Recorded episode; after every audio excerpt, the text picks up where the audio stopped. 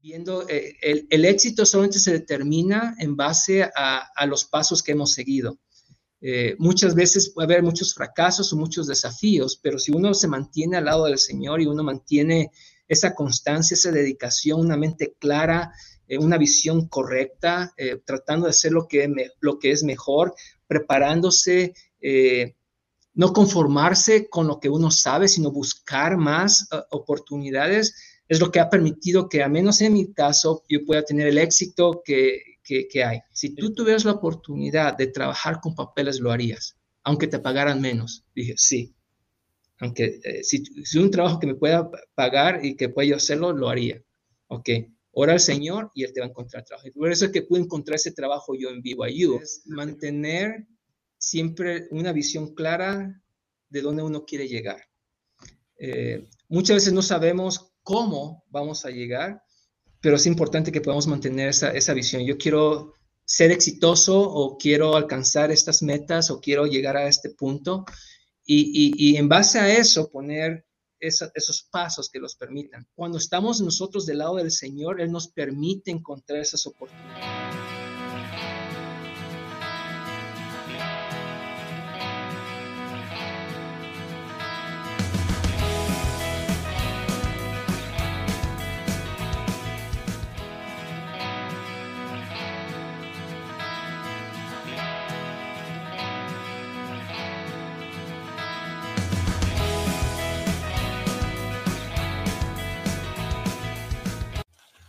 Hola amigos, bienvenidos a esta una emisión más de su programa Visión Cumplida, historias ordinarias de éxitos extraordinarios. En esta ocasión me siento muy contento porque un buen amigo mío aceptó venir a platicar. él lo conozco desde que estábamos juntos en el BN.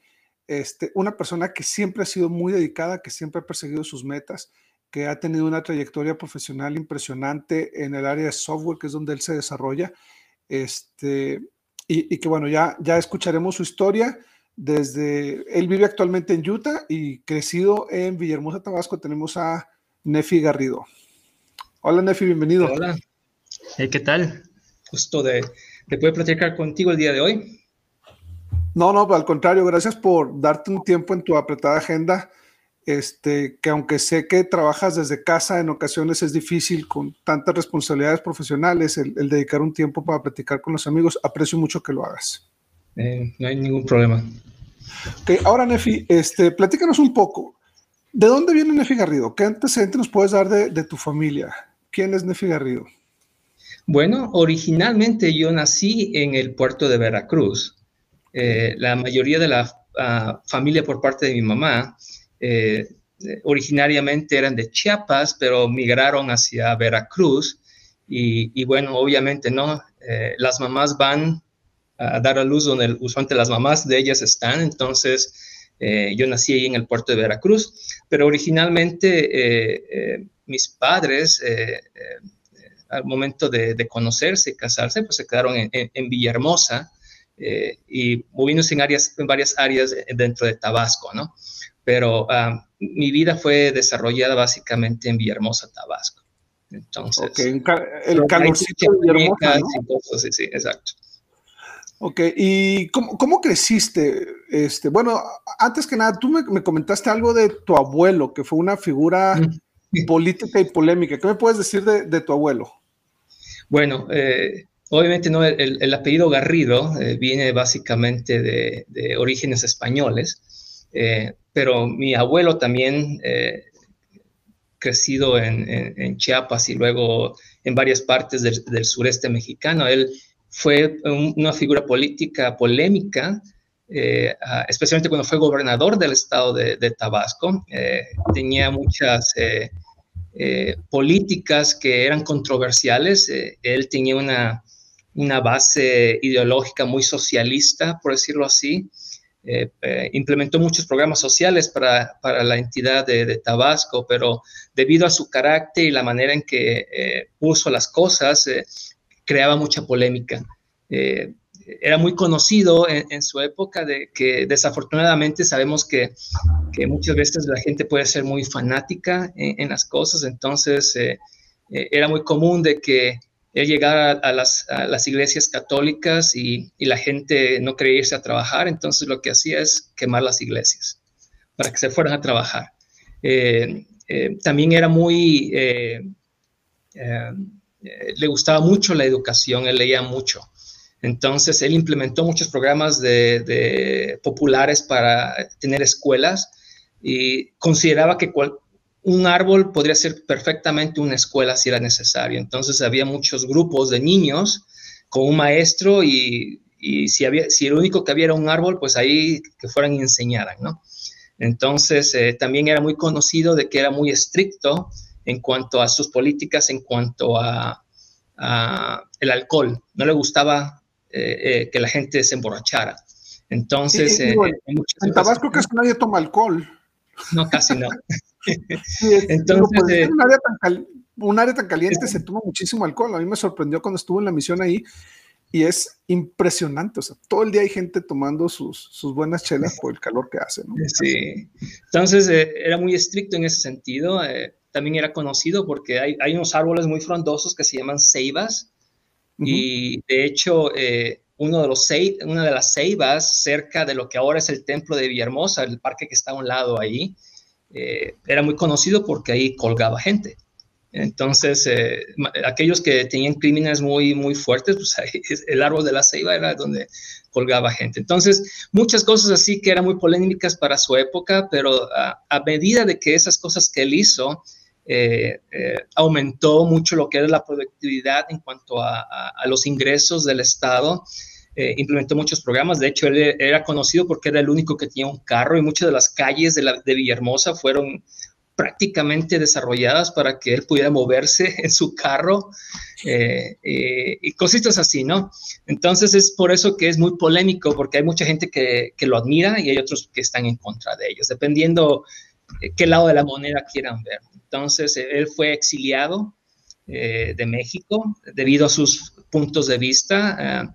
Eh, él estaba en la época de Plutarco Elías Calles, eran muy amigos en cuanto a eso y también estuvo sirviendo como secretario de Agricultura a nivel nacional, cosas así, pero bueno, eso es la parte de lo que es el, mi abuelo paterno en, cuanto a eso. Entonces, de ahí en fuera, no, no hay el resto de mi familia somos muy normales, eh, no metidos en la política, eh, por decirlo así. Eh, procuramos alejarnos, aunque mi papá, cuando él estaba con nosotros, él era muy apegado a lo que es la, política, especialmente con tendencias socialistas en el sentido, ¿no? Su héroe era, es, bueno, era porque ya mi papá pasó a, mejor vida, pero Obrador, se conocían de años ellos entre de los círculos que, que había ahí en, en, Tabasco y muchos de mis familiares, uno de mis primos eh, era el secretario personal de, de, Obrador y cosas así, entonces no me puedo alejar mucho de la política, por eso eh, lo mantengo a un lado, pero eh, mi familia usualmente está envuelta de una u otra manera.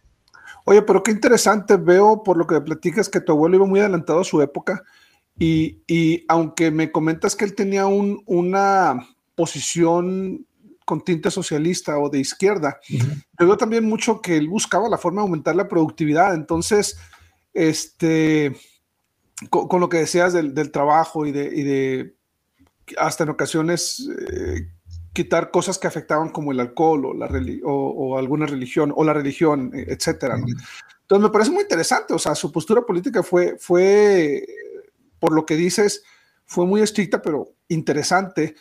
Y yo no sé qué tanto tuvo que ver tu abuelo, pero no solo por López Obrador, eh, eh, Tabasco ha sido un precursor de, de, políticos muy destacados, o sea, en ambos lados del espectro, o sea, también Madrazo es de ahí, eh, López Obrador es de ahí, el secretario de Gobernación actual es de ahí, entonces, digo, a veces los mismos círculos políticos van, van haciéndose fuertes y, y hoy en día estamos gobernados por, por, por tabasqueños, por decirlo de alguna manera, que yo no sé hasta qué punto la influencia o el ejemplo de tu abuelo tuvo que ver, ¿no? Pero bueno, eh, me comentas, tu papá también le, entra un poco a la política, no tanto, tienes primos, pero al final tú creces de una manera relativamente normal, ¿no? Haciendo, aún trayendo un apellido de tanto peso, pero creces de una manera normal. ¿Cómo fue tu niñez, Nefi? ¿Cómo, ¿Cómo, fue tu niñez? ¿Cómo eras de niño? Tengo mucha inquietud de saber cómo eras, este, si siempre fuiste tan dedicado o cambiaste con el tiempo pues no, sé si yo era dedicado de niño, me gustaba la escuela, creo que era una manera en que creo que muchos de nosotros encontramos la escuela por la estabilidad que provee. es, es relativamente cómoda, por decirlo así. si, bueno, sabes que si vas a las clases y estudias y haces esto y aquello, pues ves los resultados de esos esfuerzos. Entonces, para mí era fácil poder adaptarme a, lo que es la escuela, eh, mantenerme constante en ese, en ese aspecto. En la, parte social, pues era una persona muy callada, ¿no? Eh, usualmente tenía amigos eh, que teníamos común, intereses comunes. crecí mucho con leyendo los, los cómics, Superman, Batman, X-Men, todo ese tipo de cosas, ¿no? De, eh, esa fue mi, mi, fascinación, pasaba horas eh, leyendo los cómics, eh, buscándolos. para mí era mi, mi, tarea favorita ir en las tardes al puesto de revistas, buscar cuáles eran los nuevos que habían salido, si era miércoles ya sabía que salía tal, si era jueves salía tal. Eh, ir a explorar los diferentes puestos de periódicos y ir a buscar, porque a veces acababa en uno. Y, entonces, ese era mi, mi, hobby, por decirlo así, en ese punto. Y tenía amigos que nos dedicábamos mucho a leer y también a, dibujar entre sí, ¿no? Eh, eh, dibujar en esa época, ¿no? Los Thundercats, ¿no? Dibujar la, la, la, espada del augurio y el, símbolo de los Thundercats, Transformers, todo ese tipo de cosas me, siempre me ha llamado mucho la atención. en, lo que en la parte de mi niñez, ¿no? Pero aparte de eso, pues eh, socialmente, como mencionaba, era muy callado, muy reservado, eh, un círculo muy cercano de amigos y usualmente no procuraba salir de ese círculo. Eh, llegó un punto en mi, niñez, ¿no? De que alrededor de mis siete años, cuando estaba yo en, segundo grado, desarrollé un tumor. aquellos que me conocen, bueno, cuando me conocían con cabello no se notaba tanto, pero más o menos aquí se nota la, cicatriz usualmente en una ocasión mi, mamá estaba platicando con una, amiga en la casa y, me comenzó a sobar la cabeza y sintió que tenía lo que se dice en, el sur, un chichón, una pelotita, ¿no? Y, y, veía que pasó una o dos semanas y no bajaba, entonces me llevaron al, al, doctor y, tomaron radiografías y descubrieron que tenía un tumor que estaba comiendo lo que es el hueso del cráneo. Eh, entonces tenía eh, casi los ocho años. Entonces, obviamente, en, Tabasco, en esa época, mi papá es petrolero, bueno, su profesión era petrolera, soldador, y eh, por las prestaciones, pues me mandaron a la Ciudad de México a hacerme los estudios y, y se determinó que tenían que operarme y, quitarme cierta sección del cráneo y poner una placa, ¿no?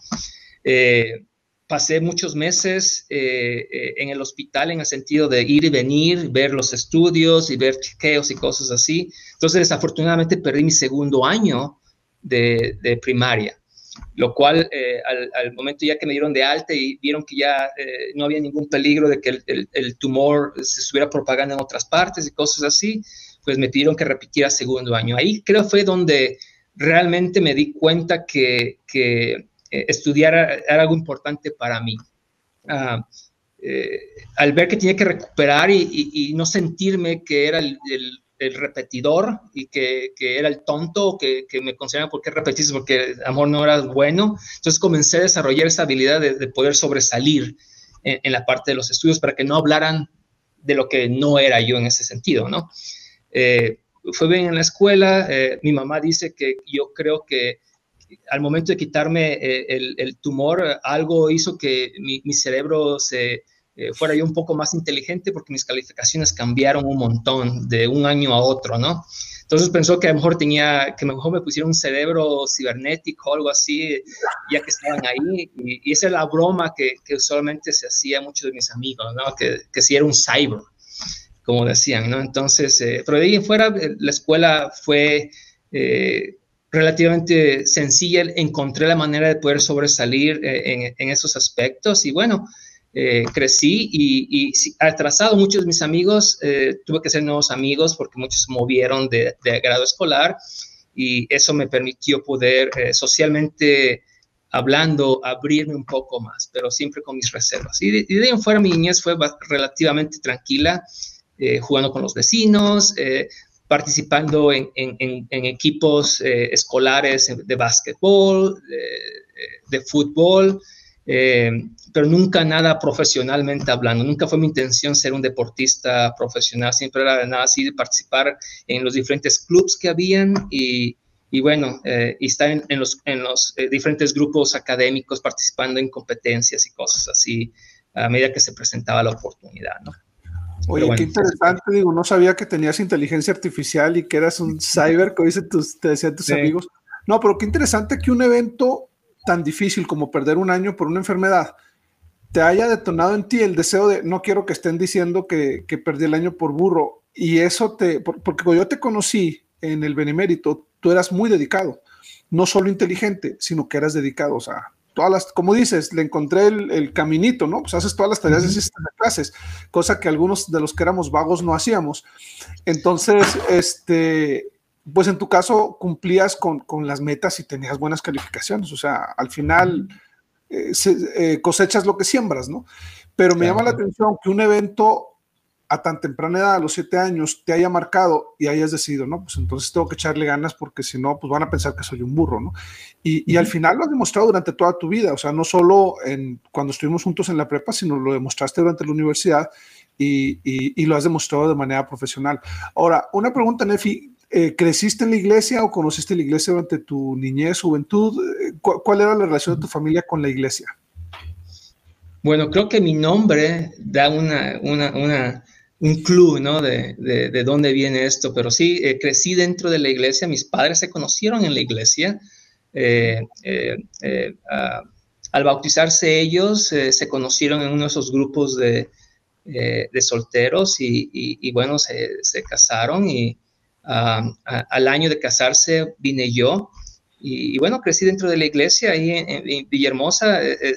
vi en mi niñez el crecimiento de, de, lo de, la iglesia en, Tabasco, eh, siendo uno de los primeros barrios en, Villahermosa y ver cómo se formó la primera estaca y cómo se dividió la estaca de la estaca Villahermosa con la, estaca Gaviotas y, los diferentes barrios, cómo se fueron dividiendo eh, y formándose a través del tiempo. Entonces he visto el crecimiento, donde está ahorita el templo de Villahermosa, fue lo que era en, mi época, ¿no? Era el, centro de estaca de, de Villahermosa. Eh, y, bueno, crecí ahí eh, con, la juventud eh, eh, dentro, de, dentro de la iglesia, ¿no? Fíjate que tuve mis lapsos brutos porque sí es cierto, o sea, te llamas Nefi. Conocí a un Moroni que no era miembro, ¿eh? estaba en la misión, pero al final, pues te llamas Nefi, obviamente naciste dentro del Evangelio pero no sé, ¿será que se me, es un nombre tan común que por algún momento ni siquiera lo pensé? Perdón, Efi, disculpa. No, no, no problema. Pero digo, muy, muy, muy, suave, porque al final creciste en la iglesia, eres testigo de cómo el evangelio ha crecido en Villahermosa. Este, cuando llegué a la misión, ya estaba en la estaca Gaviotas, ya estaba la, la estaca en, en, bueno, cuando yo era misionero en la zona de la venta, pero en lo que es la estaca Villahermosa. Y si, mal, si no me equivoco, el barrio Gaviotas, ahorita eran como tres o cuatro barrios, o sea, de, lo que era solo el barrio Gaviotas, o sea, entonces, cuando yo estaba era un barrio gigantesco y, ha, seguido creciendo y ha, seguido progresando el evangelio por allá.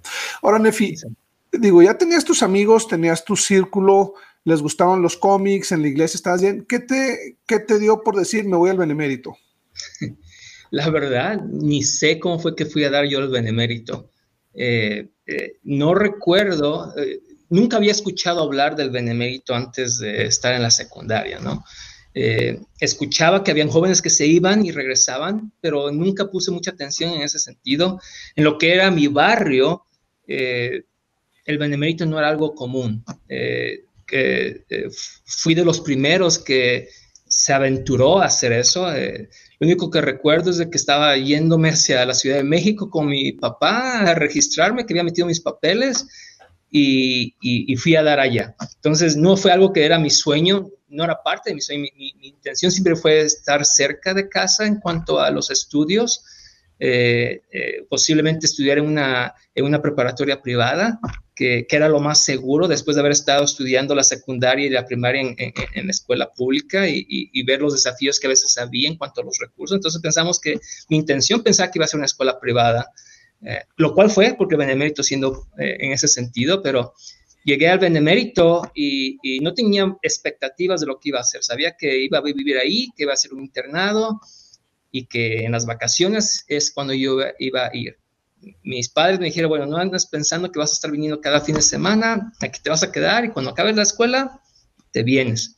Y, así fue como fui a, dar allá al Benemérito, ¿no? Entonces no conocía yo a nadie, eh, con excepción de, de, algunos otros tabasqueños que, como Mauri, que, que, no lo conoce, pues ya es que eh, bien famoso también. Entonces fuimos un grupito de personas que nos fuimos a dar allá a, sin saber que nos íbamos a ir, nos encontramos allá. Entonces, eh, eh, esa fue la, parte original, ¿no? nunca fue mi intención y, bueno, no me arrepiento de que pase lo que hubiera sido, lo que haya pasado, fui a dar allá, ¿no? Ok, y digo, te acoplaste bastante bien, comentas que eras callado, eh, creo que te has ido desenvolviendo cada vez mejor. Yo sí te recuerdo que eras, que eras este, como reservado, como que, como que no eras de los más extrovertidos, pero digo, perdón que lo vuelvo a decir, eras muy dedicado. O sea, eh, sabías lo que querías, sabías a lo que ibas, como que no estabas eh, jugando como quizá muchos que andábamos de cotorreo. Y, y, siempre eras muy dedicado, o sea, eras alguien que salía bien en los exámenes, sacaba bien las clases y estuvimos juntos en segundo año, si no me equivoco, y, este, y, siempre, siempre eras alguien que trascendía por eso, ¿no? Virtud y valor y todo. Todos los premios que se podía ganar por, por ser dedicado en la escuela, tú los tenías. Entonces, eh, para mí eras un ejemplo, porque en ocasiones pensamos, ah, mira, él es popular o él, o él está en grupos representativos o algo y son los que suponemos que son exitosos en la vida y muchas veces es el que es callado, que es dedicado, que hace lo que tiene que hacer una y otra vez en sus tareas, este, es el que, el que trasciende, ¿no? Ya, y, esa es la cuestión, ¿no? Eh, creo que eh, algo que descubrí cuando estaba en el Benemérito, cambiando, yendo en ese, en ese, en ese aspecto, es eh, descubrir que socialmente tenía yo mis, mis inquietudes. consideraba en muchas ocasiones de que no encajaba yo bien por mi personalidad de, de, de, tener una estabilidad en las cosas, ¿no? Y saben que siendo jóvenes, pues siempre estamos tratando de, que, de encajar en algo, ¿no? Para mí, los estudios fue lo que me permitía encajar en algo. Es lo que me permitía que la gente me hablara, eh, por, ya sea por intereses genuinos o porque pásame las respuestas, ¿no? Ayúdame con la tarea, vamos a, déjame entrar en tu equipo para que nos vaya bien. Haya sido lo que haya sido, eh, eh, descubrí muchas de mis inseguridades en esa parte, ¿no? Muchas, en muchas ocasiones yo pensaba, bueno, la gente me habla porque les importo o simplemente porque les conviene. Afortunadamente estaba rodeado de muy buenos amigos que, que, demostraron que eh, se asociaban conmigo por lo que yo era y no por lo que les convenía, ¿no? Y afortunadamente eh, mucho ese, grupo de, de, buenos amigos eh, teníamos los mismos valores, los mismos intereses, muchos de ellos después del Benemérito nos encontramos acá en BYU y cosas así, entonces eh, eso es lo que más o menos descubrí. Para mí, la preparatoria, el benemérito fue desafiante en ese sentido, tratando de, saber, eh, de encajar en, ese, en esa parte social de lo que pasaba, ¿no? Especialmente cuando uno competía con gente que, era súper famosa, ¿no? Entre nuestros grupos, ¿no? Competir, eh, competir contra Hugo Lazarán o con Sergio Íñigo o contigo, Chuy o, o X personas, ¿no? Que, que, eran conocidos por todos y aceptados por todos. Entonces a veces me comparaba yo mucho con, con esos eh, compañeros y trataba yo de, de, sobresalir en ese sentido, ¿no? Entonces eh, eh, me, me, asociaba mucho con mujeres en ese sentido. Muchos de mis mejores amigos son mujeres. creo que haber crecido con hermanas menores me sentía como la obligación de cuidar de, de, de otras mujeres. Entonces me asociaba mucho eh, con, con, las mujeres y usualmente me aceptaban bien y, me sentía yo a gusto, ¿no? además, ¿no? Es, bueno para la popularidad, ¿no? Estar rodeado de mujeres eh, a esta edad, entonces me ayudaban, ¿no? En ese sentido. Sí, y digo, mujeres eh, que al final han, han, bueno, conozco algunas de tus amigas, han sido exitosas, o sea, está la que está la que es doctora, mi esposa que, que, es ingeniero en sistemas, y digo, personas que han sabido o que supieron también eh, crecer en lo profesional. Ahora, Nefi, hay algo que me gusta, me gustaría preguntarte, tu relación con el escultismo. Empezó en el BEN, empezó desde la niñez, pero yo sé que has sido scout prácticamente toda la vida, hasta que probablemente ahorita que tu llamamiento no te lo permite, pero sé que siempre has estado siempre estuviste muy apegado al escultismo y fuiste muy dedicado en eso también. ¿Qué me puedes platicar de, tu relación con, los scouts? Bueno, de niño, eh, eh, en, mi, en mi barrio, allá en Villahermosa, trataron de integrar el escultismo de una manera. me acuerdo que muchos de nosotros íbamos a, a tener algunas actividades muy casuales, esporádicas, pero ahí fue mi primer contacto en ese sentido. Ya durante la secundaria, muchos de mis amigos dentro de la secundaria que no eran miembros de la iglesia eh, estaban metidos en, el escultismo. Una de mis mejores amigas eh, siempre nos platicaba de los campamentos que hacían, de dónde iban. Eh, fui algunas veces a sus, a sus, a, sus reuniones, nada más para ver. Nunca me integré durante la secundaria, pero estuve expuesto a, a los comentarios de muy buenos amigos de cómo eh, les había funcionado en su desarrollo. Ya estando en el Benemérito eh, fue donde me integré más, ¿no? Eh, descubrí que es algo que me interesaba, especialmente por la estructura que, que, proveía, el poder ver que había algo específico que yo podía hacer y lograr. Y, y, bueno, aunque tenemos que levantarnos temprano, para mí eso de levantarme temprano no es un problema. nunca eh, he tenido eh, desafíos en ese, en ese aspecto, entonces me, me fascinaba eh, convivir con, con, con, todos los demás tropas y con nuestra propia tropa. Y, y, bueno, Benemérito, pues participé de todo eso. Nunca llegué a ser caballero águila uh, por cuestiones de, de, de, falta de comunicación y por mi edad, porque obviamente no están un año más viejo que los demás mi tiempo para poder meter mis solicitudes no encajó bien con las vacaciones. Entonces, al salir en mayo de vacaciones, porque nunca me quedé yo a, extraordinarios nada de eso, como, como tú sabrás, entonces eh, eh, regresé, en septiembre y si no, pues ya se pasó el tiempo y ya no pude yo aplicar, aunque tenía todos los requisitos y listo, nada más tenía que hacer los, los, eh, los desafíos que se pedían de pruebas que tenía que ir a, presentar, pero como no estaba yo y, por la falta de comunicación, pues nunca lo alcancé. Entonces, al llegar aquí a Estados Unidos, eh, al estar en, BYU, eh, tal vez a la mitad de mi carrera me, llamaron al obispado. Eh, estar estudiando y estar en un obispado y mi parte mi responsabilidad era sobre la primaria y los hombres jóvenes. Entonces, al estar en la primaria, pues comenzamos a implementar lo que era eh, eh, los Cub Scouts, que es en inglés, ¿no? Los lobatos, creo que sería en español. En español, y comenzamos a formar eh, ese grupo en mi barrio y obviamente me comencé a entrenar.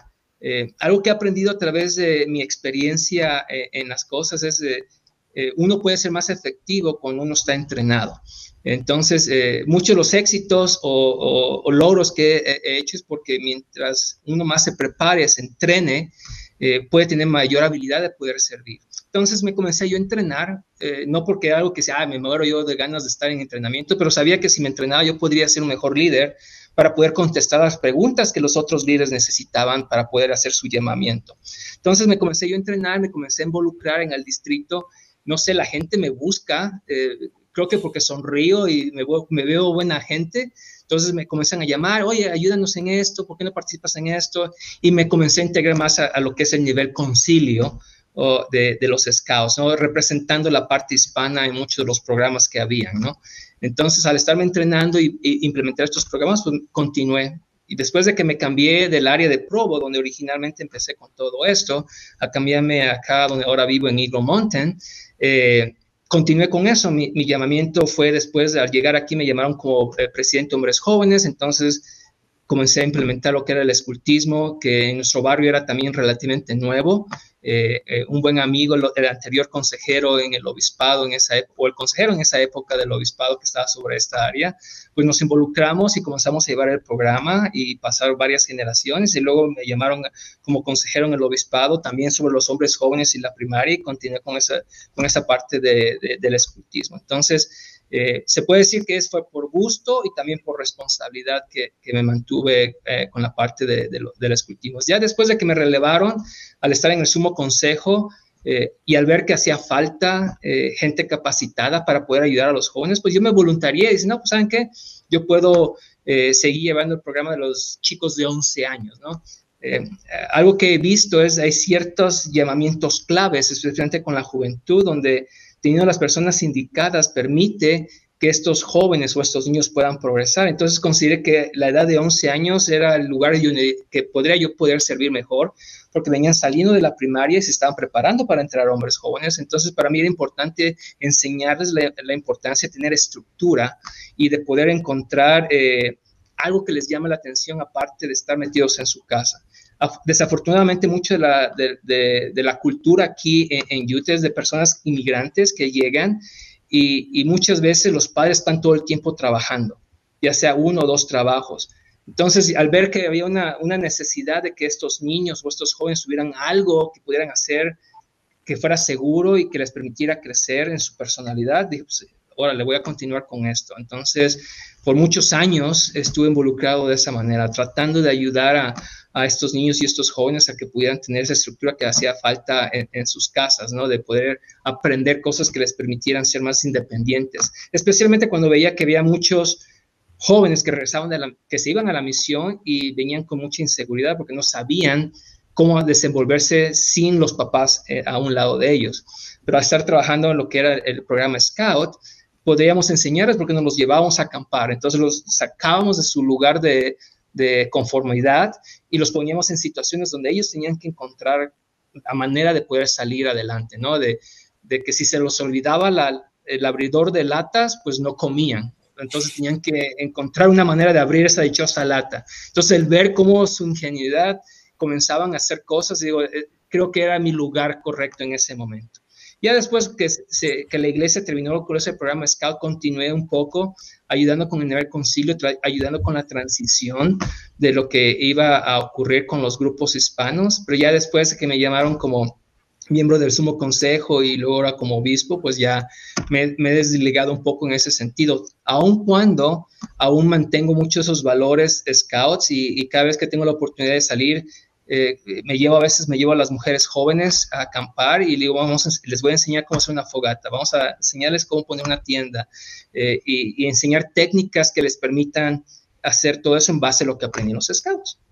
Y ahora, tu hijo se alcanzó el... el, sí, mi hijo mayor, sí. Águila. Así es. Sí, porque todavía, todavía estaba en el programa en la iglesia. Y digo, me da gusto, Nefi, porque al final lo que por falta de comunicación no alcanzaste tú en tu juventud, ayudaste a otros y aún a tu hijo. Entonces, cómo la vida nos da vueltas y, al final, digo, solo es un reconocimiento. O sea, tú eres, y probablemente tú sabes más que muchos Scout Águila y lo has demostrado a través de años de servicio en, en, la organización eh, y más mientras estuvo asociada con la iglesia, pero entonces me da gusto de cómo, cómo la vida te regresa y te permite que tu hijo lo sea, ¿no? Y tener la satisfacción de que, de que lo alcanzaste por ese lado.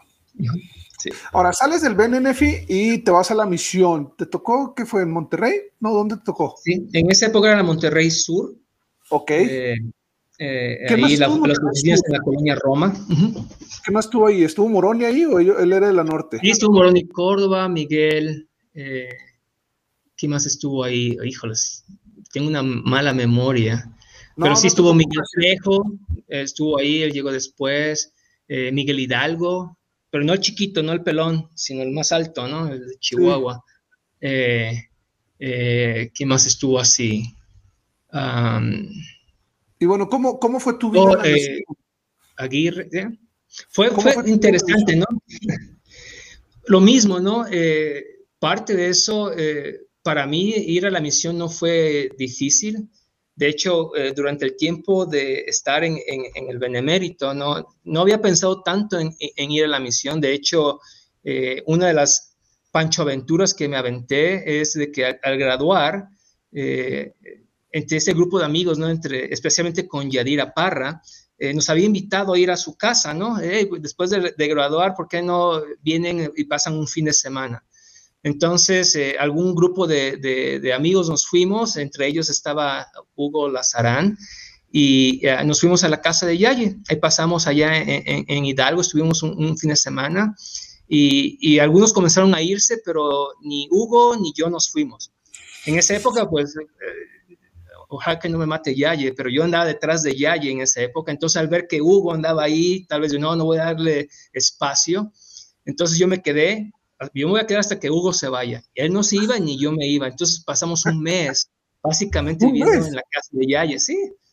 Ah, los papás ya casi nos adoptaron ahí, ¿no? Entonces nos mandaban a hacer compras y, cosas. Entonces crecí, bien, eh, me, llevé muy bien con sus hermanas eh, en esa época. Entonces, eh, al regresar yo de, ese mes, yo llegué a mi casa y básicamente mis padres dijeron, pues, ¿dónde andabas?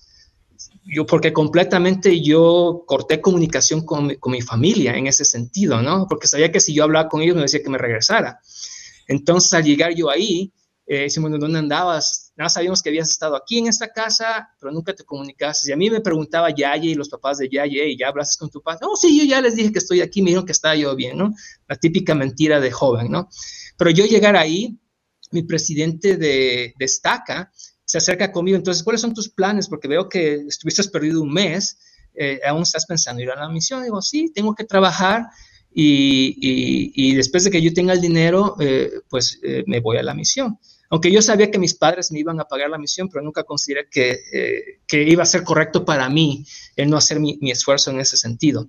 Entonces mi presidente está que dice, bueno, estamos comenzando este, hay un nuevo programa que la iglesia está llevando para ayudar a las personas a que vayan a la misión. Tú trabajas para la iglesia y en vez de pagarte a ti, se mete el fondo misional que te corresponde a ti y con eso pagas tu misión. Entonces, bueno, ¿en qué consiste esto? Bueno, sería que vinieras a limpiar capillas ok, pues no, hay ningún problema. Entonces me asignaron a mi centro de estaca. Yo iba todos los días en la mañana y ayudaba a limpiar, pulir pisos y todo ese tipo de mantenimiento que fuera necesario en esa capilla y las otras que estuvieran dentro de la estaca.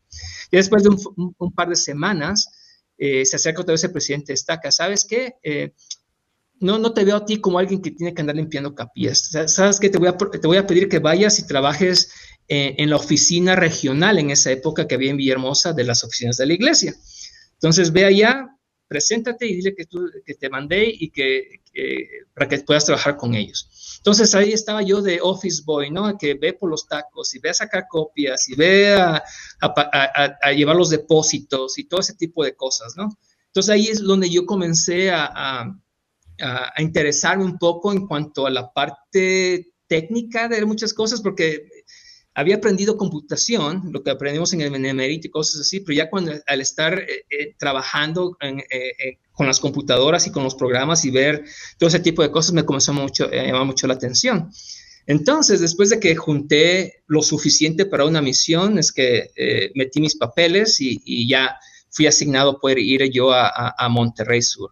Al llegar a mi misión, como mencionaba, no estaba yo pensando tanto en ello, simplemente iba y seguía las cosas que tenía que hacer, por decirlo así. Y, al principio, ¿no? Al estar en, mi misión me di cuenta de que muchas de las cosas que yo había creído eh, habían sido por a control remoto, por decirlo así. Eh, nunca me había yo preguntado las cosas que, que, eran importantes simplemente porque ya había crecido en ellas. Entonces mi, mi, conversión fue muy paulatina, fue constante, por decirlo así. Pero ya después de estar contestando preguntas y, ver... Eh, que esas preguntas eran muy válidas de estas personas que estábamos enseñando. Entonces yo me comencé a hacer las mismas preguntas y afortunadamente recibí las respuestas que yo necesitaba, ¿no? Eh, la mayoría de mis compañeros fueron americanos. Eh, eh, yo según hablaba mucho inglés con ellos y ellos no se reían de mí por, por, por el acentote que me aventaba. Eh, según yo, ¿no? Todo lo que había aprendido viendo las caricaturas en inglés, supuestamente yo, era buenísimo para eso, ¿no? Y lo que aprendíamos en el BN, ¿no? Después de, tantas canciones que nos aventábamos ahí en, las clases de inglés, eh, al estar sirviendo allí en Monterrey, pues tuve la oportunidad de estar rodeado de buenos líderes eh, como compañeros, ¿no? Que me enseñaron muchos de los principios que ahora yo aplico también en mi vida. tuve la oportunidad de tener dos presidentes de misión durante el tiempo que yo estuve ahí cada quien con sus propias características. Eh, uno, el, presidente Guilford, que era eh, el original en esa época cuando yo llegué, eh, un hombre ya mayor, muy, muy calmado, muy pacífico, muy respetado por los líderes locales allá en Monterrey. Ah, y luego llegando el nuevo presidente de, misión, el presidente Craig, un hombre de negocios agresivo en, en sentido de sus ideas, de, de, vamos y lo hacemos y siempre con esa energía, aprendí muchas cosas y muchas de mis características lo aprendí a través de este último presidente de misión.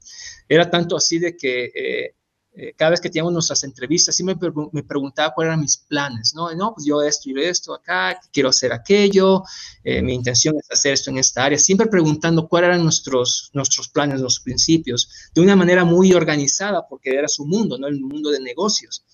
Ah, y, al estar sirviendo la misión ahí en Monterrey, pues tuve la oportunidad de servir como uno de sus asistentes y, bueno, al estar navegando, eh, algo que no era muy común en esa época era el de que los misioneros no debemos de separarnos. Pero en una ocasión, en una mañana, nos, nos llama el domingo en la noche. ¿Saben qué, Elderes? Eh, eh, una maleta eh, con ropa para dos semanas. Bueno, que para los misioneros era básicamente tres camisas y tres pantalones porque no teníamos más, ¿no? Entonces, preparen una maleta para, para, para, dos semanas, porque mañana se van a ir al central de camiones y, los voy a mandar de viaje. Digo, pues, ¿a dónde nos va a mandar, no?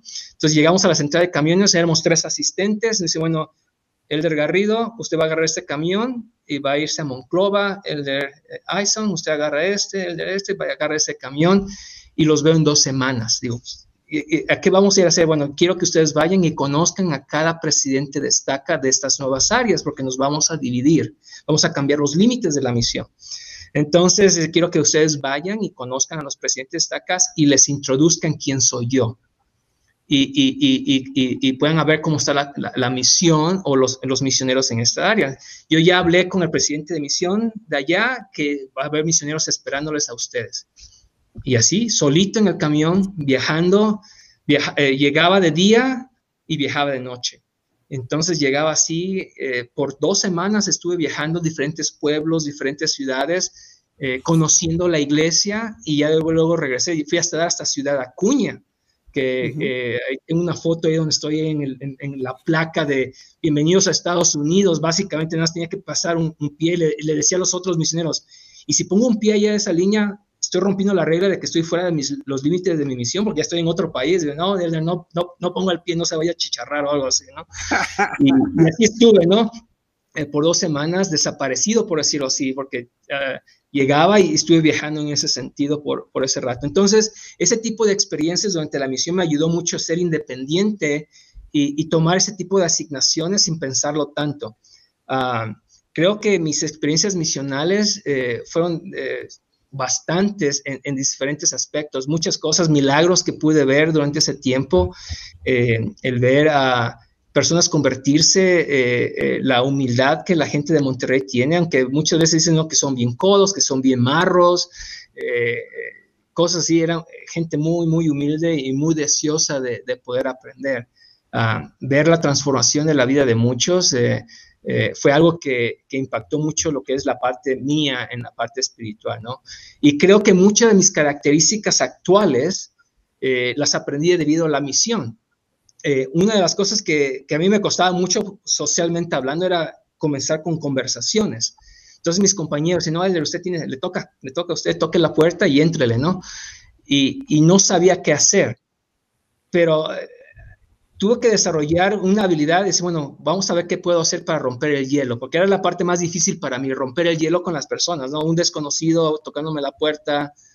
Entonces comenzaba yo a hablar y, y, tratar de fingir un, algún tipo de acento. Entonces ya después la gente decía, bueno, ¿de dónde es usted? Ah, decía, yo soy de Austria.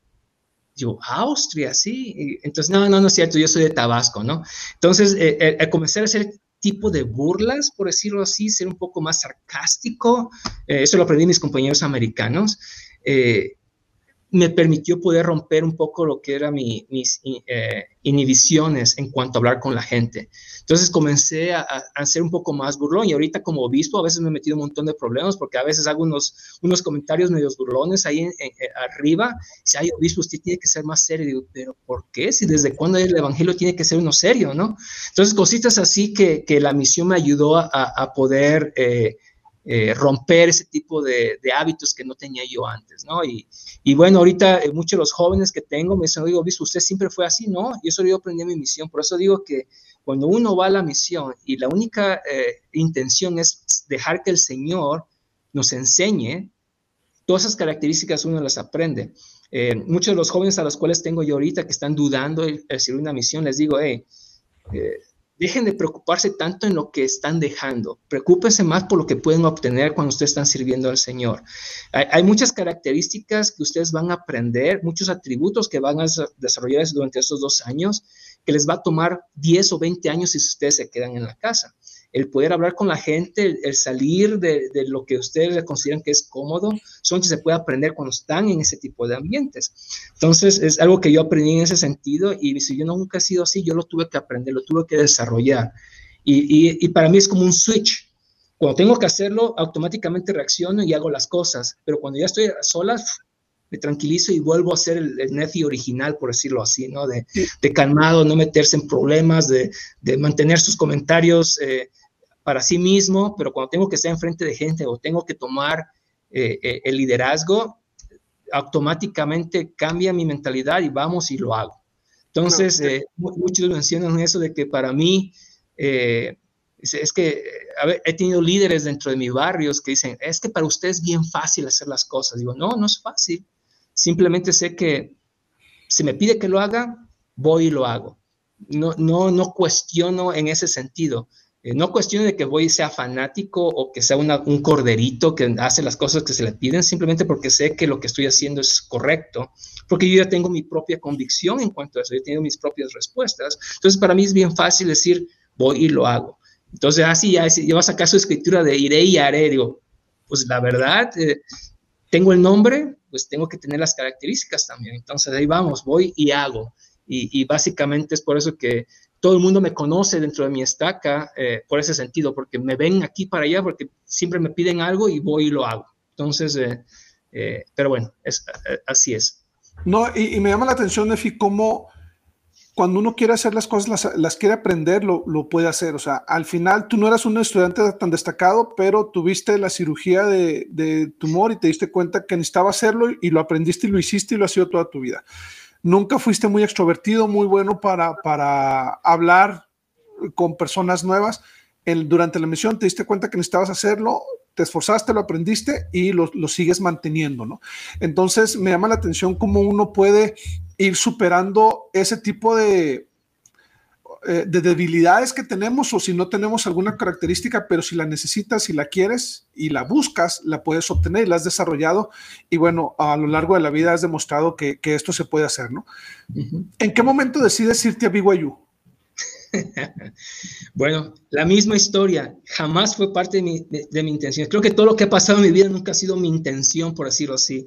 Simplemente he estado en el lugar correcto, en el momento correcto para que las cosas pasen. Pero bueno, obviamente había escuchado de BYU, aquellos que estamos en el Bene lo escuchamos, todos sabemos la historia de que usualmente los únicos que van a BYU eran los hijos de líderes de altos rango o personas que trabajan para la iglesia. Entonces nunca fue mi mentalidad ir a BYU porque no está dentro de esos círculos, por decirlo así. Ah, eh, Yaye fue la primera que se aventuró, entonces ya me había, eh, durante mi misión ella me platicaba, nos mandábamos cartas y, me comentaba cómo le estaba yendo, pero hasta ahí quedó la cosa, ¿no? Eh, ella me preguntó, ¿estás considerando venir para acá? Y digo, nada, no sé, a lo mejor lo hago, no sé. Durante mi, última entrevista, antes de terminar mi misión, el presidente de misión me pregunta, ¿no? ¿Cuáles son sus planes? Para mí, mi plan era quedarme en Monterrey o regresar a Monterrey y estudiar en el TEC de Monterrey, porque había escuchado, eh, eh, conocí cómo funcionaba, me gustaban los programas que ofrecían, me gustaba el, nivel que tenían.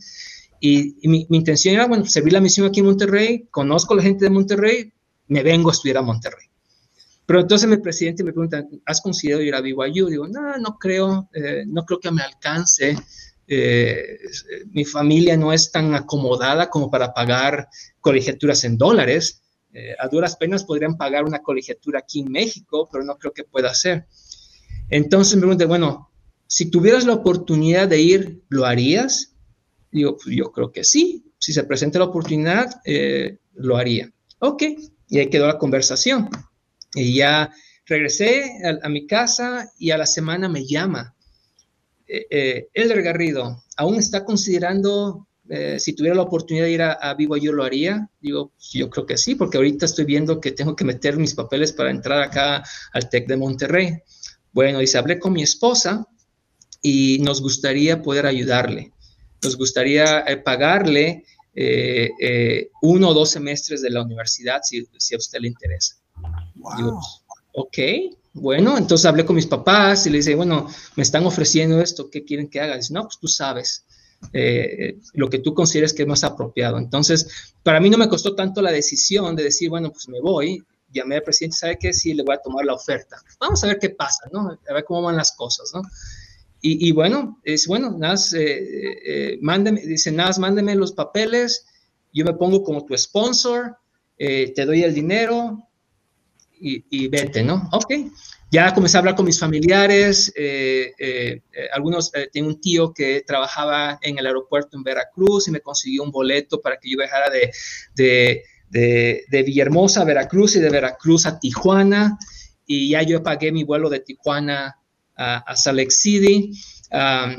llegué yo aquí a BYU, primeramente estudiar inglés, para poder pasar los exámenes de admisión en ese sentido y comenzar a, hacer esa parte. Pero si no hubiera sido porque mi presidente de misión ofreció esa oportunidad, eh, nunca lo hubiera yo hecho por mi propia cuenta, ¿no? Y obviamente los temores que habían, ¿no? De, que se van a aceptar la visa, todo ese tipo de papeles, pero eh, algo parte de mi historia en, cuanto a, llegar aquí a Estados Unidos es que siempre uno escucha las historias, ¿no? De que, ah, te van a negar la visa, ¿no? Y usualmente la gente bien intencionada pero metiendo miedos. Entonces, no, no ni te emociones, eh, ¿para qué vas a ir a para allá, a los Estados Unidos? Mejor quédate aquí, tratando de jalarme a quedarme en, México. Eh, y se dice, no, tú no te preocupes, tú eres exmisionero, puedes estar haciendo ventas, eh, es más, te puedes hasta comprar tu propio taxi. Entonces, muchas de las aspiraciones que yo escuchaba alrededor de los que éramos exmisioneros era, ah, con que fueras taxista, ya la hiciste. Entonces, como que veía que no, yo no quiero una vida así. Eh, no sabía exactamente qué es lo que quería en ese, en ese momento, pero eh, bueno, voy a tomar la oportunidad. Entonces, llegando aquí, eh, a, estar haciendo los trámites, estando en la Ciudad de México en el consulado, estaba yo sentado y veía cómo el cónsul que estaba ahí negaba y negaba y negaba visas. Sin importar, venía gente, rancheros adinerados con ganado y negocios, no, no aprobado, no aprobado. Y yo escuchaba que estaban negando todo mundo. Habían como 10 personas adelante de mí, a esas 10 se las negó. Ok, entonces digo, pues ya, yo digo, ¿qué hago yo aquí sentado? Me la va a negar. Entonces yo llego, eh, eh, le doy los papeles y, ya no, dijo nada, vio los papeles, dice, BYU? Digo, sí. Ok, bueno, eh, ¿cuándo empiezas? No, pues ahora en septiembre ok, eh, ¿te gusta el frío? Digo, no, pues soy yo cada soy del sur. Ok, aprobado, que te vaya bien. No vio ni los papeles de, de, dinero, car, nada. Simplemente vio el papel que iba a BYU y me lo aprobó. Ok, bueno, pues ya llegó yo acá a, a BYU y las cosas se fueron dando de tal manera de que eh, llegué con una familia que yo conocía desde Villahermosa, y me aceptó en su casa para estar un mes con ellos, pero no aprendía yo nada de inglés, porque hablaba todo el tiempo con español. Entonces, yendo a uno de los barrios solteros, conocí a, a, un americano y, comenzó a hablarme en español y me preguntó, hey, ¿no quieres vivir eh, en un departamento con nosotros? Tenemos un lugar si, te interesa. Ok, bueno. Me cambié con ellos, eh, así, o sea, ni, ni, ni pensándolo y, ni ellos me entendían ni yo los entendía. Teníamos que entendernos con señas. Solamente mi, mi, roommate era el único que hablaba español, los demás no. Y, y las compras me habían, o sea, era por dos meses era básicamente un silencio porque ni me entendían ni yo los entendía, ¿no? Y bueno, eh, así fue como comencé, ¿no? Hay, muchas, eh, eh, lo voy a mencionar porque para que vean que no fue tan fácil el, estar aquí, es parte del proceso, ¿no? Mi primer trabajo fue de noche. Entonces yo, eh, eh, aquí en, en, en, el Utah County, aquí, había un lugar que se, le decían los CDs. Era en Lindon, había una fábrica que se dedicaba a poner los discos de Windows con el manual y los, eh, los engrapábamos y los poníamos en una caja y se distribuía con las diferentes computadoras que se vendían. Entonces yo entraba a las diez y media de la noche y salía a las 6 de la mañana. Ah, así toda la noche, parado, haciendo todo eso, ¿no? Llegaba a mi departamento eh, y entraba a la escuela a las 8 de la mañana. Entonces yo no dormía en, la noche, me iba directamente a la escuela a estudiar inglés. Entonces yo llegaba a mis clases y usualmente alrededor de las diez y media es cuando teníamos nuestro receso, por decirlo así, que, teníamos el horario para hacer ya sea instituto alguna clase de religión o meternos a algún coro o algo así. Entonces lo que yo hacía es que me iba en las escaleras en los, para subir de pisos y me ponía debajo de las escaleras y me dormía. Y ponía mi reloj y me dormía por unos 45 minutos debajo de las escaleras todos los días. Me levantaba, me seguía mis clases, salía alrededor de las dos y media, regresaba a mi departamento o me quedaba en la escuela y hacía las tareas, dormía por dos horas y me iba a trabajar. Y así estuve por un buen rato. Ah, ya después de eso, mi, roommate me vio que digo, esa no es vida, porque no has pensado buscar otro tipo de trabajo? Digo, pues es que, ¿quién me va a contratar? Soy estudiante, no tengo papeles, eh, no puedo buscar otra cosa. Entonces, mira, eh, tú averigua con tus amigos y te vas a dar cuenta que, hay trabajos. Entonces, preguntando en el trabajo de noche, hey, ¿hay algo que sea de día? Entonces ya, ah, mira que Café Río, que es un restaurante conocido acá en, Utah, ¿no? Ese, están contratando. Ve y pregunta. Entonces voy y pregunto y, era de dishwasher, de, lavaplatos. Ok, bueno, pues, me pagan lo mismo, pero al menos desde el día puedo hacerlo después de la escuela y todo eso. Entonces estaba yo lavando platos ese fue mi segundo trabajo, lavando platos, pero le comencé a encontrar el, modo y, comencé a ser más eficiente en lo que estaba yo haciendo con lavando los platos, que terminaba yo rápido. Ya tenía mi sistema y vamos, entonces me iba yo a la cocina a ver qué es lo que estaban haciendo y comencé a aprender lo que los cocineros hacían. Entonces les comencé yo a ayudar, hacía lo mío y hacía algunas cosas de ellos. Entonces el manager se acerca y dice, ¿qué haces tú aquí? Digo, no, pues estoy ayudando, estoy aprendiendo. ¿Te gusta aprender? Digo, pues es mejor que estar ahí atrás viendo platos. Entonces, ok, bueno, eh, nada, no descuides de lavar los platos, está bien que estés aquí. Luego el que era el jefe de cocina, un argentino, eh, eh, él se iba a cambiar. Me dice, ¿sabes qué? Voy, a, me voy a salir de aquí, pero quiero que tú te quedes en mi posición, que te hagas cargo de toda la cocina para mí, este no era mi sueño, pero eh, en un trabajo que lo hacienda, pues obviamente, ¿no? Pues qué bueno, vamos a hacerlo, ¿no? Y me quedé a cargo de la cocina en Café Río. Y así estuve por un rato. Ese era uno de los trabajos que tenía. Salía alrededor de las 11 de la noche, pero también trabajaba para BYU limpiando eh, en, el, en el MTC. Entonces yo entraba a las 3 de la mañana y salía a las 7. Entonces yo aspiraba y lavaba los baños y cosas así. Eh, entonces tenía esos dos trabajos para poder mantenerme, porque sabía que Sonte tenía, iba a tener la ayuda económica por un cierto tiempo. Entonces la, eh, aspiraba lavaba baños en las mañanas tempranito y iba a trabajar a Café Río y me ahorraba mucho dinero porque podía comer ahí. En Café Río, pues lo que me comía eh, no tenía que pagarlo, ¿no? Y así estuvo hasta que llegó un punto donde dije, no saben que esto no es vida. Yo vine aquí por estudiar, no para estar trabajando en doble trabajo. Entonces ya tuve la oportunidad de conseguir algo más, eh, más eh, mejor pagado en, BYU y así me mantuve. Mucho mi primer año fue trabajar de 3 a 7 de la mañana, ¿no?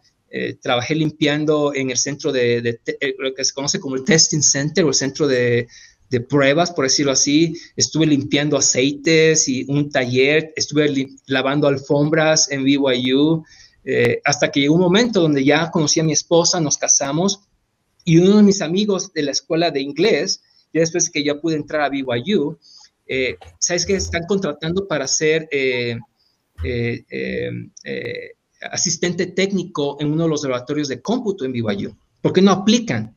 Entonces mi esposa y yo aplicamos y nos, aceptaron, ¿no? Entonces éramos de los que ayudábamos a los estudiantes con, problemas de las computadoras en, Word y todo ese tipo de cosas, ¿no?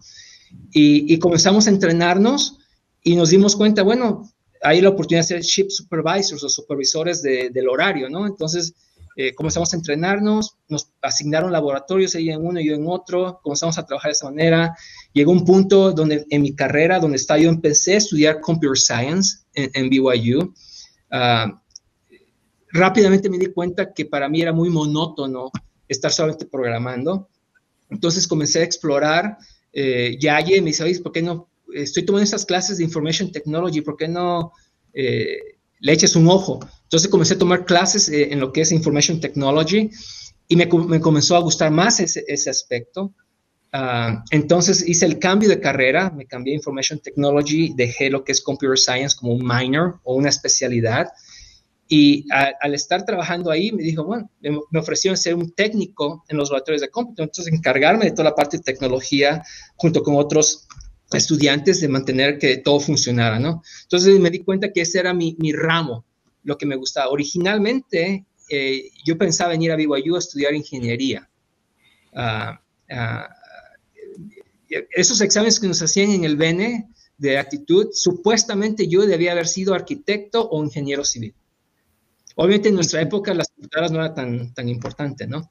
O no, no es tan, eh, tan llamativo en esa época. Pero llegar aquí a BYU me di cuenta que no iba a ser mi parte y me, me metí en la parte de tecnología. Y, y, bueno, así comenzó las cosas. Mejoró mi trabajo en ese sentido eh, eh, y pude guiarme en, en, ese punto, ¿no? Entonces, para mí no fue simplemente llegar y ya. cuando veo que muchos se frustran por las cosas que hacen, digo, ah, si supieran todo lo que he alcanzado, eh, me tocó lavar platos, hacer todo esto como cualquier otra persona. Ah, ah, eh, de hecho, em, emocionalmente para mí fue bien difícil porque sabía que estaba yo trabajando afuera ilegalmente.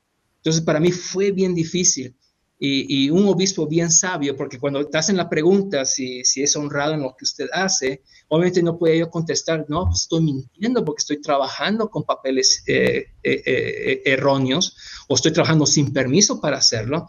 Entonces este, este obispo bien sabio dice, me pregunta, me acuerdo muy bien de la pregunta, está en un barrio de solteros en inglés, si tú tuvieras la oportunidad de trabajar con papeles, lo harías, aunque te pagaran menos. Dije, sí aunque eh, si, si, un trabajo que me pueda pagar y que pueda yo hacerlo, lo haría.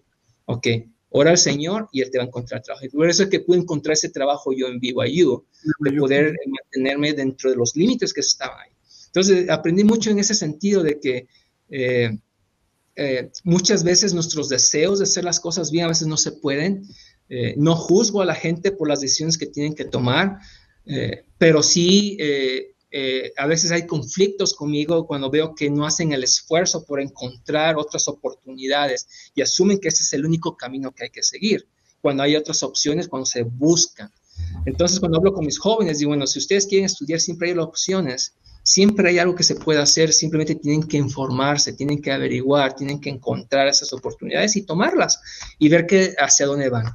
Ah, y así fue mi carrera, ¿no? Para mí fue bien difícil BYU al principio, eh, inmigrante. Yo veía que mis compañeros, lo que un capítulo que para ellos lo leían en 45 minutos, me tomaba dos o tres horas. Eh, no fui racista, pero evitaba yo los latinos, así como si fueran una infección, porque en los primeros dos semestres me juntaba mucho con latinos eh, y desafortunadamente nuestra naturaleza es muy habladora. Entonces, en vez de hacer los dichosos proyectos, nos las pasábamos platicando, que, ah, que dónde vamos a ir a comer, ya tengo hambre. O, ah, ¿sabes qué? Vamos por un helado. O vamos a bailar. Y nunca acabamos nada, jamás. Entonces, no, ya, ya, yo no puedo hacer esto. Entonces me comencé a juntar con americanos y así fue como comencé mis proyectos y me comencé, comencé a entender cómo es que ellos pensaban en las cosas que hacían. Y bueno, ya fue mi carrera, fue un poco más fácil. Conocí a mi esposa, estábamos en la misma eh, carrera, por decirlo así. Y ahí después de que se cambió de Computer Science, se pasó lo que es Spanish Translation. Eh, y nos quedamos en Computer Science como un minor y, hacíamos los proyectos juntos. Y, bueno, nos casamos eh, un par de meses después de que nos conocimos. Y bueno, podría seguir y más y más. Eh, muchas aventuras que pasaron en, mi tiempo en, en, BYU, pero voy a mantenerlo corto. No, y, la verdad es que muy interesante tu historia, Nefi. Yo había tenido oportunidad de escuchar parte de la, de la misma. Este, me encanta tu familia, conoces a Jackie, tienes tus cuatro hijos, eh, tienen la ventaja de que tienen un papá y mamá que hablan español. Además, Jackie, al ser de Brasil, ella habla portugués. Entonces, tus hijos de alguna manera están envueltos en, tres idiomas este, que, les, van abriendo oportunidades en, la vida. Eh, hoy en día tienes un, puesto que te permite, eh, mantener a tu familia. Jackie también tiene, tiene, muy buena posición en donde trabaja. Entonces, para mí son una, son una familia ejemplar en muchos sentidos. O sea, tienes una vida de ensueño, o sea, vives, eh, tienen muy buenos trabajos, tu casa está muy padre, pero lo que me gusta es escuchar cómo, cómo llegaste hasta allá sorteando todo tipo de problemas, o sea, los problemas para, para mejorar en tu forma de desenvolverte con los demás, para mejorar en tu forma de estudiar, para aún tomar decisiones difíciles como decir, ya no me voy a juntar con mis amigos latinos porque tiran puro relajo y, necesito aprender el sistema como lo hacen los americanos. Y todo eso me va, me va, me va marcando cómo tú fuiste tomando decisiones inteligentes, en ocasiones pequeñas decisiones que te fueron marcando para tener la vida que hoy tienes. El tiempo se nos viene encima, la verdad es que platicar contigo siempre es un deleite. Me gustaría que termináramos, Nefi, con qué consejo les darías, y sé que has dado algunos durante la charla, pero si para aquellos que nos escuchan, ¿qué consejo le darías a los jóvenes o aún a personas eh, mayores eh, un consejo de vida? Si Nefi Garrido, después de todo lo que nos has platicado eh, y todo lo que has logrado, ¿qué consejo les darías para que ellos puedan mejorar en sus vidas? Ah, creo que uno de los consejos que puedo dar es mantener siempre una visión clara de dónde uno quiere llegar. muchas veces no sabemos cómo vamos a llegar, pero es importante que podamos mantener esa, visión. Yo quiero ser exitoso o quiero alcanzar estas metas o quiero llegar a este punto y, en base a eso poner esos pasos que los permitan. Eh, para mí, eh, una de las cosas más importantes ha sido dejar que el Señor haga su parte eh, en este proceso brevemente, para mí, eh, la carrera que yo tomé al terminar yo de BYU, al terminar en BYU, yo estuve sin trabajo. Eh, yo pensaba, bueno, ya gradué de BYU y, voy a conseguir trabajo. Estuve aplicando, desafortunadamente siendo extranjero, eh, con una visa, un, permiso de nada de trabajar por un año. Nadie quería contratar. Apliqué muchos puestos muy buenos, me aceptaron, pero cuando veían que tenían que tramitar una visa no me dejaban. Y yo me acuerdo muy bien que, que ese punto estuve siendo consejero en el obispado en esa época, sin trabajo, sin querer depender de, los, de la iglesia, eh, estuve ayudando al, otro consejero a quitar el, techo de su casa, quitar los, eh, los eh, shingles que le dicen. Y me acuerdo muy bien que tuve que aprender a humillarme ante el Señor y, y, comencé a orar, ¿no? Este trabajo, este trabajo, este trabajo. Y llegó un momento donde yo tuve que aprender a decir, cambiar la manera en que yo oraba le decía, Padre, permíteme encontrar un trabajo que me permita poder servir, que me dé la oportunidad de estar en mi hogar y que me permita servir con la flexibilidad que tú requieres.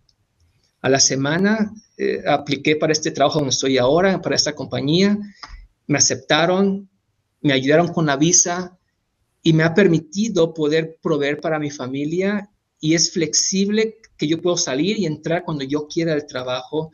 Mis llamamientos han sido muy intensos en cuanto a ayudar a la gente, entonces yo puedo, si alguien me necesita, puedo salir y entrar. Entonces, eh, cuando estamos nosotros del lado del Señor, Él nos permite encontrar esas oportunidades. Y es algo que yo he aprendido. Entonces, para aquellos que están eh, viendo, eh, el, éxito solamente se determina en base a, a los pasos que hemos seguido.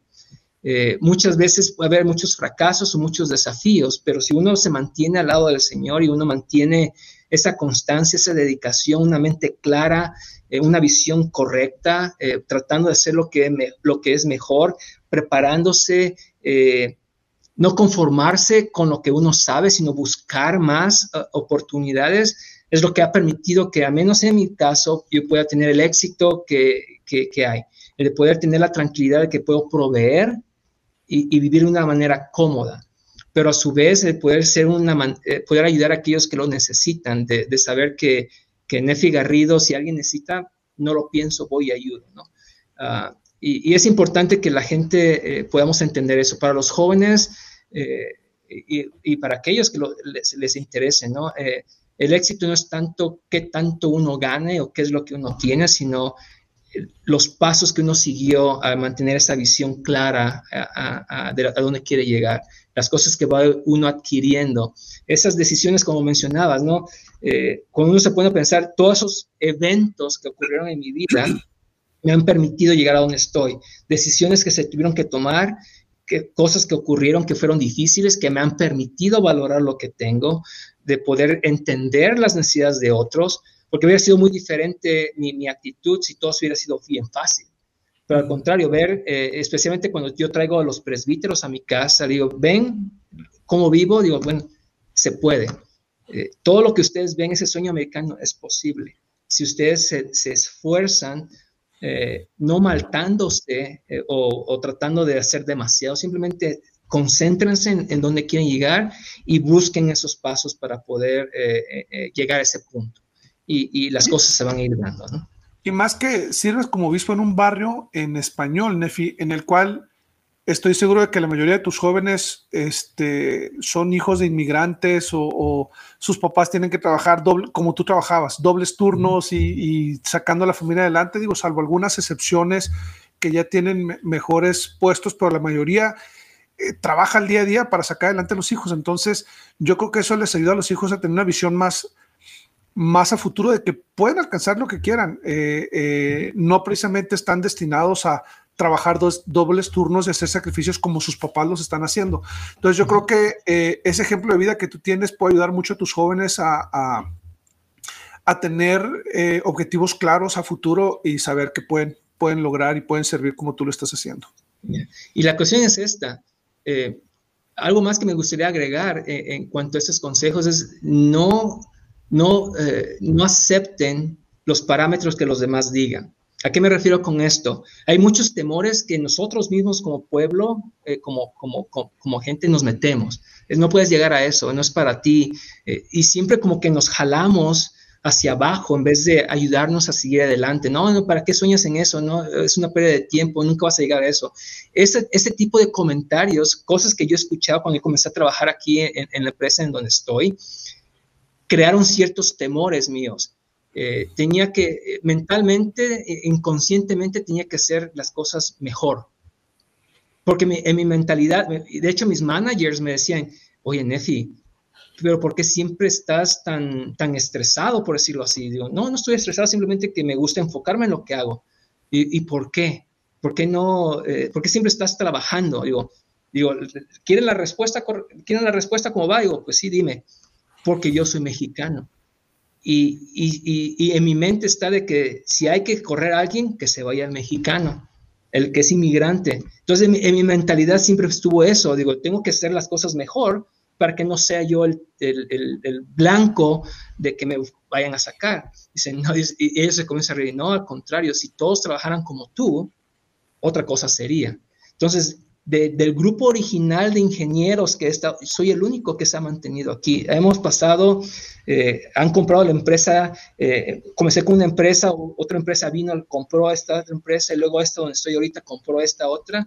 Todos han ido, yo soy el único que se ha mantenido y voy para largo. Y afortunadamente, eh, al estar escuchando esas voces internas de dudando, hey, no lo puedes hacer porque tienes que siempre estar demostrando que eres el mejor, cambió mi mentalidad en ese sentido. Y muchos de los jóvenes piensan que, no pueden alcanzar las cosas porque son latinos o porque eh, eh, no tienen eh, los recursos que otras personas tienen. Pero cuando uno demuestra el, valor, cuando es uno íntegro, que es constante, que, que, se esfuerza, que, es honrado en lo que hace, que, se envuelve en, en las cosas que ocurren, que uno le interesa dar su mejor parte, usualmente uno está seguro. Entonces es lo que yo he aprendido en ese sentido eh, y, muchas veces los jóvenes digo, hey, si es lavando platos, sean el mejor. Y le digo a mis hijos eh, en cuanto a los estudios, si ustedes quieren estudiar o no en la universidad, me es relativo. A mí, a mí, lo que me importa es de que si ustedes quieren ser lo que en inglés es un landscaper o encargado de jardinería, sean el mejor. Pongan su propia empresa y sean el mejor, que la gente vaya y les busque.